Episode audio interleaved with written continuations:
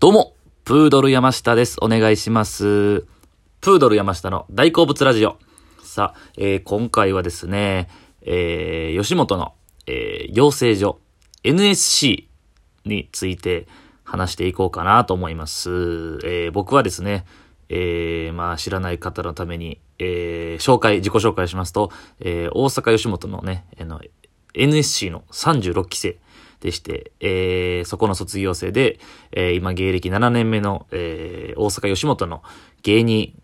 をやってるんですけども、えー僕も、えーほとんどの芸人さんと同じように、養成所というとこを卒業して、えー今、活動しています。で、あのーまあ、このね、ラジオ聞いてる人の中には、もしかしたら、ちょっと NSC というか、えー入ろうかなとか、芸人になろうかな、みたいな思ってる人のために、というか、まあ、その僕が味かん、えー体験してきたことから、まあ、どういうとこかみたいなのを、えー軽く、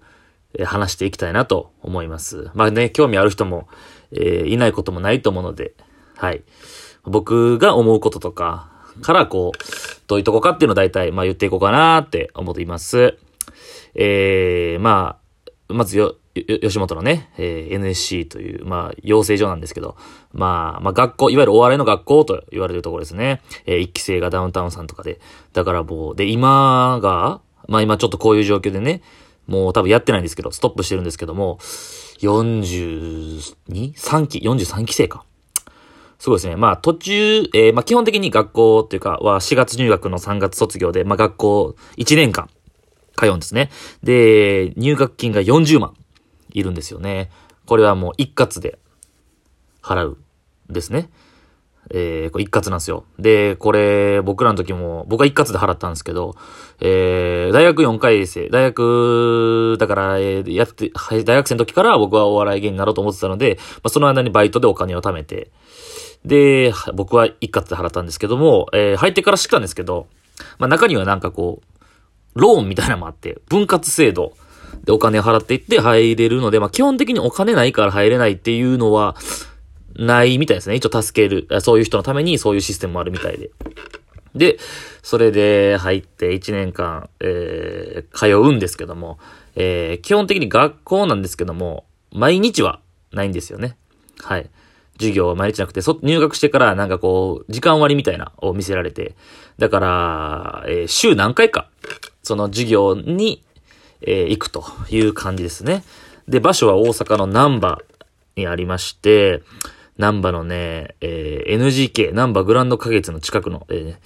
え商店街があって、そこのね、あの、えービルがあるんですけども、そこが、えー地下が、え1階がパチンコ屋さんとかで、その、で、いろいろね、えーご飯屋さんとかが入ってるビルの5階と6階かなですね。そこに、えー教室とか事務所があるんですよね。で、そこに行くんですけども、僕はずっと実家が京都で、えー京都に住んでた時は、その大阪にあんまり行ったことがなくて、正直。南波なんかほとんど行ったことなくて、梅田阪急で繋がってるんで、梅田まで行って梅田までというか。で、全然場所知らなかったんですよ。だから僕入学するまでどこにあるのかも知らなくて NSC って存在はしてたんですけど、もちろん。知らなくて。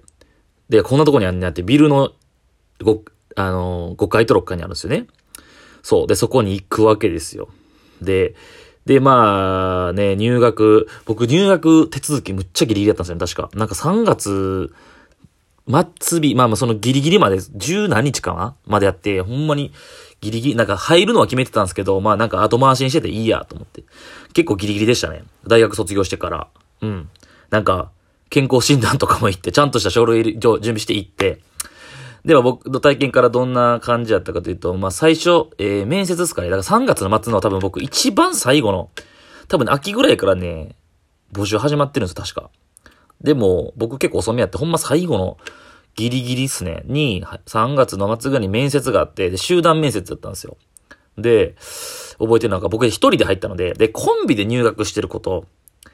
だから最初から自分たちはこれで、このコンビで二人で入りますっていうこと、一人で入ること。割合で言ったら一人で入るこの人が圧倒的に多いわけですよ。で、集団面接で覚えてるのが、多分ね、なんか順番にね、立って喋るんですけど、自己紹介、ほんまにあんま覚えてないんですけど、まあでも、そんな大したことは言ってないですね。それが2ラリーぐらいあったかな。順番になんか喋るみたいな。で、なんか自己アピールというか、別にその、ここでよく勘違いされるのが、なんかギャグとか芸をしないといけないとかっていうわけではなくて、何にもしないです。だから自己紹介とか自分の情報を言うだけでしたね。で、4月から始まるんですけど、そう、授業毎日なくて、たまに行くんですけど、で、京都から通うんですよ。で、えー、どういう授業をするかというと、えー、基本的に一番大事と言われてるのがネタ見せという授業ですね。えー、本当にね、教室でネタをするんですけど、あのー、生徒が、ってかまあ同じ同期の生徒が見てるんですよね。と、で、一番奥、一番その教室の端っこに、あの、作家さんというか、普段その舞台とかテレビとかのたの構成に携わってる作家さんがいるんですけど、僕は見て、と言うたら、何にも笑いのない状況で、シーンとした状況でネタをやるという、こうネタ見せがね、一番メインなんですよね。そこでまあ言ったら、えー、1年間の評価が決まっていくというか。はい。で、あと、いろいろあるんですよ。発声の授業とか、えー、演技の授業とか、えー、あと、大喜利の授業とか。はい。で、トーク。えー、だから、なんかね、い、コンビでするトークの時もあれば、なんか最初はなんか、一人で1分喋るみたいなやつもありましたね。はい。で、あとなんかたらたらこう話聞く座学みたいなのもあって、まあいろいろ本当にあるんですよ。ネタだけじゃなくて。で、あの、カンフーとかもありましたね。本当にその時からなんでこんなんせなあかんやっていう みんな言ってたんですけど、いろいろあって。で、そこの、なんかね、なんかいろいろシステムも変わるみたいで、僕ら行った時当時36期の時は、なんかそう出席率とかも大事で、ちゃんと授業に出てないと卒業させてもらえないっていうのもあって、だからね、真面目に出ないとダメだったんですよ、基本的には。ただ、だからといって、まあ、ちょっとね、評価されたらするんですけど、だからといってね、面白いやつは面白いんでね、全然授業出てなくてもやっぱり普通に思るやつは思るんですよ、そら。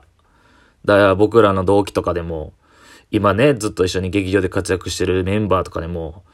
全然授業出てないやつがいましたから、なんやったら、僕、一番ではないけど、なんかこんなん恥ずかしいんですけど、僕めちゃくちゃちゃんと出席してて、休まずにっていうタイプでしたね、僕は。なんか、そういうので、まあちょっと評価も高かったというか、っていうタイプでした。はい。で、まあそれで1年間授業をしていって、まあその中で評価が決まるんですけど、まあ前半はそういう、まだね、始めたてはそういう感じなんですけど、で、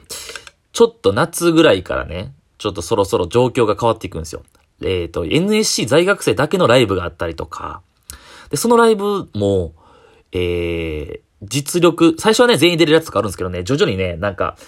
実力のある子しか出れへんライブとかがあるんですよね。しかもその実力、みんな出れたとしても、実力ごとにネタ時間が違ったりとか、2分ネタとか1分ネタに分けられるとかがあって、でね、多分、真ん中9月ぐらいかな。で、クラス分けオーディションがあるんですよ。これがすごく大事で、ここにみんな一番いいネタを持っていくんですけど、ここで、あのー、決まるんですよね。その後の、上のクラスか下のクラスかみたいなのがあって、で、僕はそれで B クラスに入りまして。でですね、なんか当時言われてたのが、お前らレベルが低いと。講師の先生とかが。でね、あの、A, B, C って本当は A, B, C のランクなんですけど、僕らの代は B と C しかなくて、A がなかったんですよね。はい。そうなんですよ。だから B の、で、で、で、オーディションで決まったのが、B のクラスが、多分ね、20組か30組くらいなんですよ。あとそれ以外は全部 C みたいな。